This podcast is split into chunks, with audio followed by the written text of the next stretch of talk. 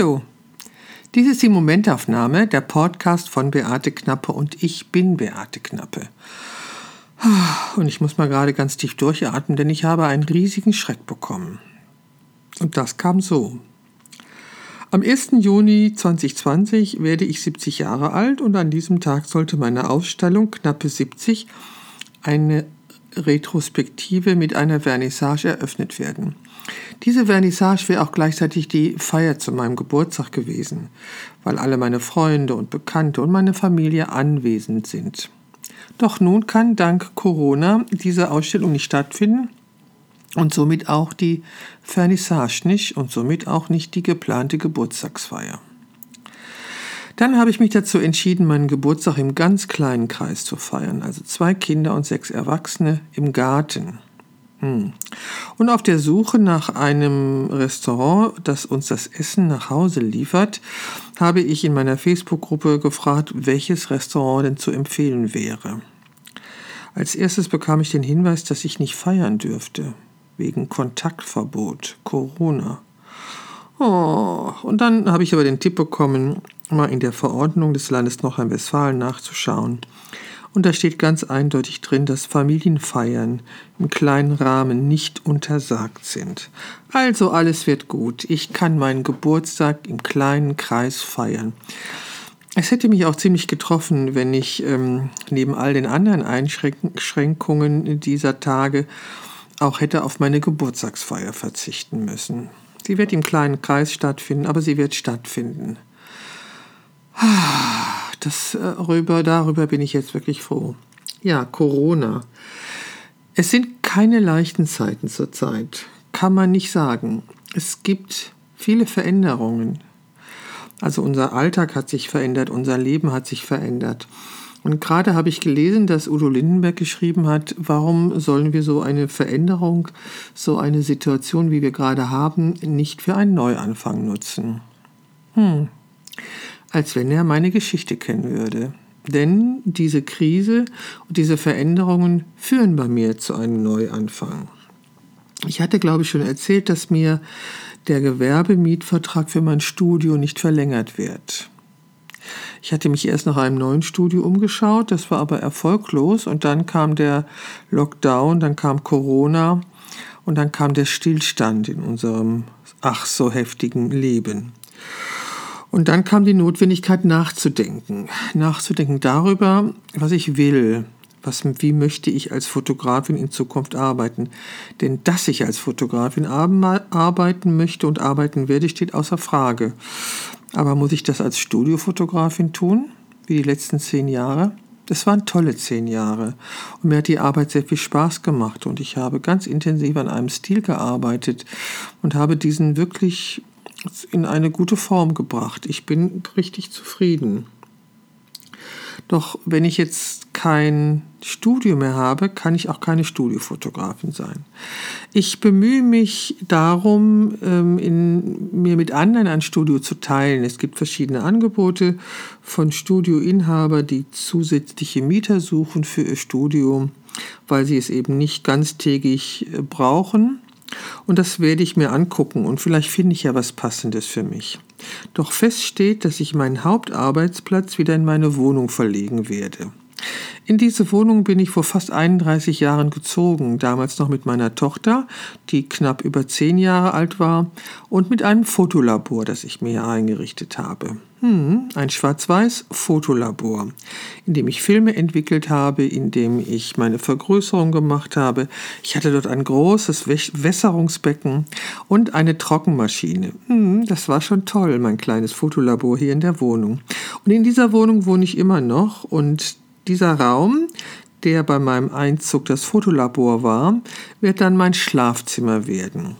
Und zwei Zimmer, die ineinander übergehen, die werden dann mein Arbeitsbereich werden mit Regalen und Arbeitsfläche und Computer, Stellplatz und so weiter und so weiter. Ja, das habe ich entschieden. Dieser Arbeitsplatz kommt wieder in meine Wohnung und darauf freue ich mich wirklich sehr. Ja, ich freue mich darauf, weil ich eigentlich immer schon den Wunsch gehabt habe, beziehungsweise in den letzten Jahren, dass ich gerne meinen Arbeitsplatz und mein Wohnen näher zusammen hätte, weil ich bin so ein komischer Vogel. Ich habe manchmal abends um 10 Uhr noch Lust zu arbeiten. Und da ich ja zwei Hunde habe, ähm, die zwischen 5 und 6 Uhr ihr Abendessen erwarten, ähm, muss ich dann auch irgendwo sein, wo ich sie füttern kann. Und das ist meistens zu Hause. Und nach dieser Hundefütterung nochmal ins Studio zu fahren, dazu habe ich irgendwie keinen Nerv. So. Und im Mitte Juni wird irgendwann dieser Umzug stattfinden und ähm, dann habe ich meinen Arbeitsplatz wieder zu Hause und dann habe ich erstmal kein eigenes Studio mehr, aber vielleicht einen Platz in einem anderen Studio, in dem ich meine Studiofotografie machen kann. Ansonsten denke ich darüber nach, äh, was ich in Zukunft fotografieren möchte und wie ich in Zukunft fotografieren möchte. Und das auch im Zusammenhang mit dem Fotobuch, an dem ich hier gerade arbeite, weil meine Crowdfunding-Kampagne zu dem Fotobuch Knappe 70 äh, erfolgreich zu Ende gegangen ist. Ich habe rund 4000 Euro eingenommen durch den Vorverkauf oder die Vorbestellung von meinen Fotobüchern. Und daran wird jetzt gearbeitet, an der Zusammenstellung. Zusammen mit einem Kurator, Sebastian Schröder, arbeite ich an, dem, an diesem Fotobuch. Stelle Bilder zusammen und bringe sie zu ihm und er überlegt, wie sie in diesem Buch platziert werden und wie sie angeordnet werden.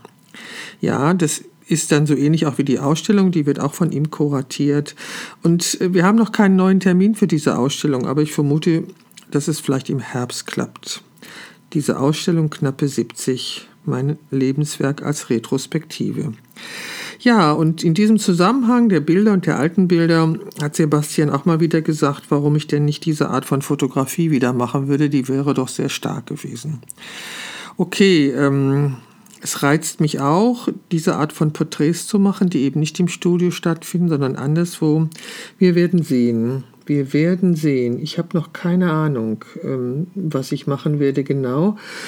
Äh, als Fotografin, wovon ich eine Ahnung habe, ist, dass ich meine Wohnung ähm, nicht nur ausmisten, aufräumen muss, sondern es werden ganz viele Kartons aus dieser Wohnung in einen Lagerraum wandern damit ich mich hier wieder, ähm, mit, damit ich hier wieder meinen Fotografiearbeitsplatz vollumfänglich einrichten kann. Ich freue mich auch darauf. Ich freue mich auf diese Veränderung und ich freue mich darauf, meine Fotos hier zu haben und um mich zu haben und damit arbeiten zu können, wenn ich das, wenn ich eine Idee habe oder einen Impuls habe. Es gibt jede Menge Festplatten, die gesichtet werden müssen und so weiter und so weiter. Ja, und so weiter und so weiter könnte ich mir sparen. Ich könnte es ja erzählen. Also ich habe ja vor 20 Jahren ähm, hatte ich ja, das habe ich auch schon mal erzählt, eine Art Zusammenbruch. Und in dieser Zeit dachte ich, ich würde nie wieder fotografieren. Und ähm, was mich damals wirklich äh, im Leben gehalten hat, das war das Arbeiten mit Stoff und anderen Materialien. Also ich habe an der Nähmaschine gesessen und genäht. Jetzt keine Kleidungsstücke, sondern ja, ich habe Kunst gemacht, freie Kunst, kreative Projekte. Und ich habe Quilts genäht und Tischläufer und Kissenbezüge und so etwas. Mhm. Wie schon gesagt, ich ähm, hatte da einen schweren Zusammenbruch mit einer folgenden schweren Depression über mehrere Jahre. Und dieses kreative Beschäftigen hat mich damals in dieser Welt gehalten so würde ich das nennen. Und ähm, eigenartigerweise war jetzt an einem Punkt, als die Krise bei mir auch persönlich ganz hochkochte, ähm, meldeten sich alte Probleme aus dieser Zeit. Also Gefühle, Ängste, die ich in dieser Zeit der schweren Depression hatte und von denen ich dachte, ich hätte sie erledigt, sie würden ein für alle Mal der Vergangenheit angehören, meldeten sich wieder. Ich habe erfahren, oder lernen müssen, dass das üblich ist. In Krisensituationen, wo wirklich so viele Dinge in einen krisenhaften Zustand übergehen, melden sich alte Muster wieder. So ähnlich wie das Rumpelstilzchen, das sagt, ach wie gut, dass niemand weiß, dass ich Rumpelstilzchen heiße. Ihr wisst, was ich meine. Also man ist äh, vollkommen damit beschäftigt, irgendwie diese Krise zu, ähm, zu meistern Also bei mir war es ja, bei mir ist ja im Grunde seit letztes Jahr September Krise angesagt. Da kam zuerst diese Krebsdiagnose, dann die OPs, dann die Aussage, der Krebs ist weg und dann meine Blutzuckerwerte, die durch die Decke gehen und die ich durch nichts ähm, wieder runterbekomme. Ich habe dann zwar angefangen, Sport zu treiben, das hat mir ganz gut getan, doch die Muckibuden sind zurzeit auch geschlossen. Ja, also dann habe ich acht Wochen meine Enkelkinder nicht gesehen, was natürlich für jemanden wie mich, der alleine lebt, sehr hart ist. Also keine Umarmung von meiner Tochter, kein äh, Anfassen meiner Enkelkinder. Das war schon wirklich sehr hart. Aber letzten Freitag, am 1. Mai, haben wir uns getroffen weil wir uns natürlich intensiv mit dem Thema Corona und Ansteckungsmöglichkeiten und so weiter beschäftigen und ähm, die neuesten Erkenntnisse äh, erzählt bekommen von diesem Professor Dr. Deneken. Heißt er so? Ich hoffe. Von der Charité in Berlin, der macht ja beim NDR einen Podcast und ich finde, er erklärt die Sachverhalte ganz ordentlich und eben auch ähm, hat er in der letzten Zeit erklärt, dass Kinder nicht so enorm ansteckend sind, wie zu Anfang angenommen wurde. Also zu Anfang der Corona-Krise wurde angenommen, dass man bei Kindern eine vielfache Virenlast finden würde, analog zu der Situation bei einer normalen Grippe. Weil da haben Untersuchungen festgestellt, dass Kinder eine fast zehnfache Virenlast tragen, ohne selbst erkrankt zu sein. So, und jetzt ist man aber äh, zu der Erkenntnis gekommen, dass das bei Corona nicht so ist. Also bei diesem Coronavirus, Covid, SARS, ich weiß nicht genau, wie der heißt. Auch gehen wir bei diesem Virus ähm, hat sich herausgestellt, ähm, dass Kinder vielleicht nicht so empfindlich sind, aber auf keinen Fall eine so hohe Virenlast tragen wie bei den normalen Grippeviren und somit die Ansteckungsgefahr eben auch nicht so hoch ist wie befürchtet. Und darum habe ich am Freitag meine Enkelkinder getroffen. Es war sehr schön. Ich habe mich wirklich unglaublich darüber gefreut. Okay, ähm, zurück zur, zu den Problemen und zu den Veränderungen. Also ich werde ab Ende, ab 1. Juli kein Studio mehr haben, kein festes Studio, was nur mir gehört. Das ist schon eine extreme Veränderung für mich, weil ich habe mein Schaufenster geliebt und ähm, meine Kunden, die vorbeigekommen sind, haben sich auch eingeladen gefühlt, dann zu mir zu kommen mir wird immer wieder erzählt, dass die Leute mit der Straßenbahn über die Birkenstraße fahren und dann mein Studio gesehen haben. Also das war schon eine tolle Marketing- und Werbemaßnahme, diese beiden Schaufenster, die habe ich jetzt 1. Juli nicht mehr. So, ich habe auch die Kosten nicht mehr, die ein solches Studio mit sich bringt. Ich habe keinen doppelten Internetanschluss, keinen doppelten Telefonanschluss, das alles habe ich nicht mehr. Ich muss nicht Strom und äh, äh, Gas zweimal bezahlen, also einmal für meine Wohnung einmal fürs Studio. Das fällt alles weg. Die Kosten, die ich dann haben werde, sind also geringer. Das ist aber schon mal was, das freut mich auch. Ehrlich, das freut mich wirklich.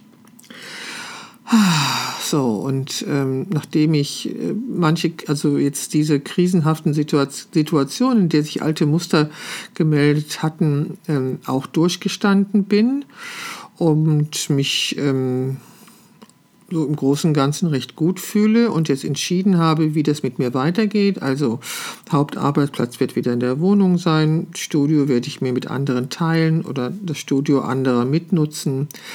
Äh, seitdem ich das entschieden habe, geht es mir gut. Und seitdem ich entschieden habe, dass es keine Ausstellung gibt, sondern nur ein Buch, geht es mir auch gut.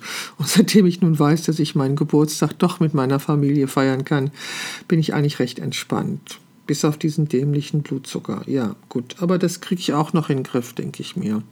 Auf jeden Fall heißt es jetzt bei mir auch Wohnung ausmisten oder ausräumen oder Sachen wegpacken, verschenken, verkaufen.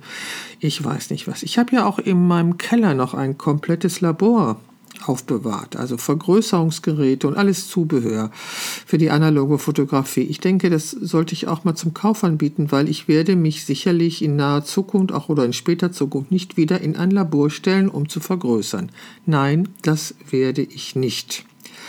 Ich habe noch eine unendlich lange To-Do-Liste im Zusammenhang mit dem Auszug und im Zusammenhang mit dem Buch. Was da muss noch alles gemacht werden. Aber ich habe mich unglaublich gefreut, dass die Kampagne erfolgreich war und dass ich schon, wie gesagt, rund 60 Bücher vorbest vorbestellt worden sind. Das ist toll. Das ist absolut großartig. So, und ich muss mich jetzt ganz stark fokussieren damit ich nicht äh, das alles aus den Augen verliere. Manchmal kommt schon der Moment, wo ich denke, boah, das ist ja gar nicht zu schaffen. Diese 25.000 Kleinigkeiten, an die ich alle denken muss, das ist schon eine Herausforderung. Und ähm, Irgendjemand sagte neulich bei Instagram, wenn dir deine Ziele keine Angst machen, sind sie nicht groß genug. Also diese vielen Ziele und die Veränderung, die mir bevorsteht, die macht mir schon ein wenig Angst. Und ich weiß halt wirklich nicht, wie ich das schaffen werde. Dass ich das schaffen muss und schaffen kann, ist, steht außer Frage. Ich weiß nur nicht, ähm, ja, wo fange ich an? Na, ich tue einfach, ich mache es einfach. Ich räume meine Wohnung auf, miste aus, das, was alle Leute tun während dieser Corona-Krise, habe ich den Eindruck.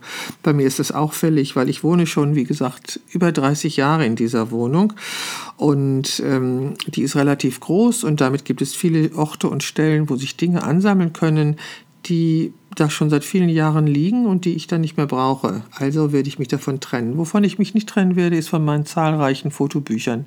Nein, ich denke, das werde ich nicht tun. Aber von, aber von allem, was mit Stoff zu tun hat und was ich nicht aktuell brauche, davon werde ich mich trennen. Obwohl ich entschieden habe, dass ich mir in, an einer Ecke, an einem Arbeitsplatz, an einer Arbeitsplatte einen kleinen Näh Raum einrichte. Also ein Ort, an dem ich nähen kann, weil ich glaube, das möchte ich in Zukunft schon gerne tun. Gestern habe ich doch tatsächlich ähm, Schutzmasken fürs Gesicht genäht. Hm.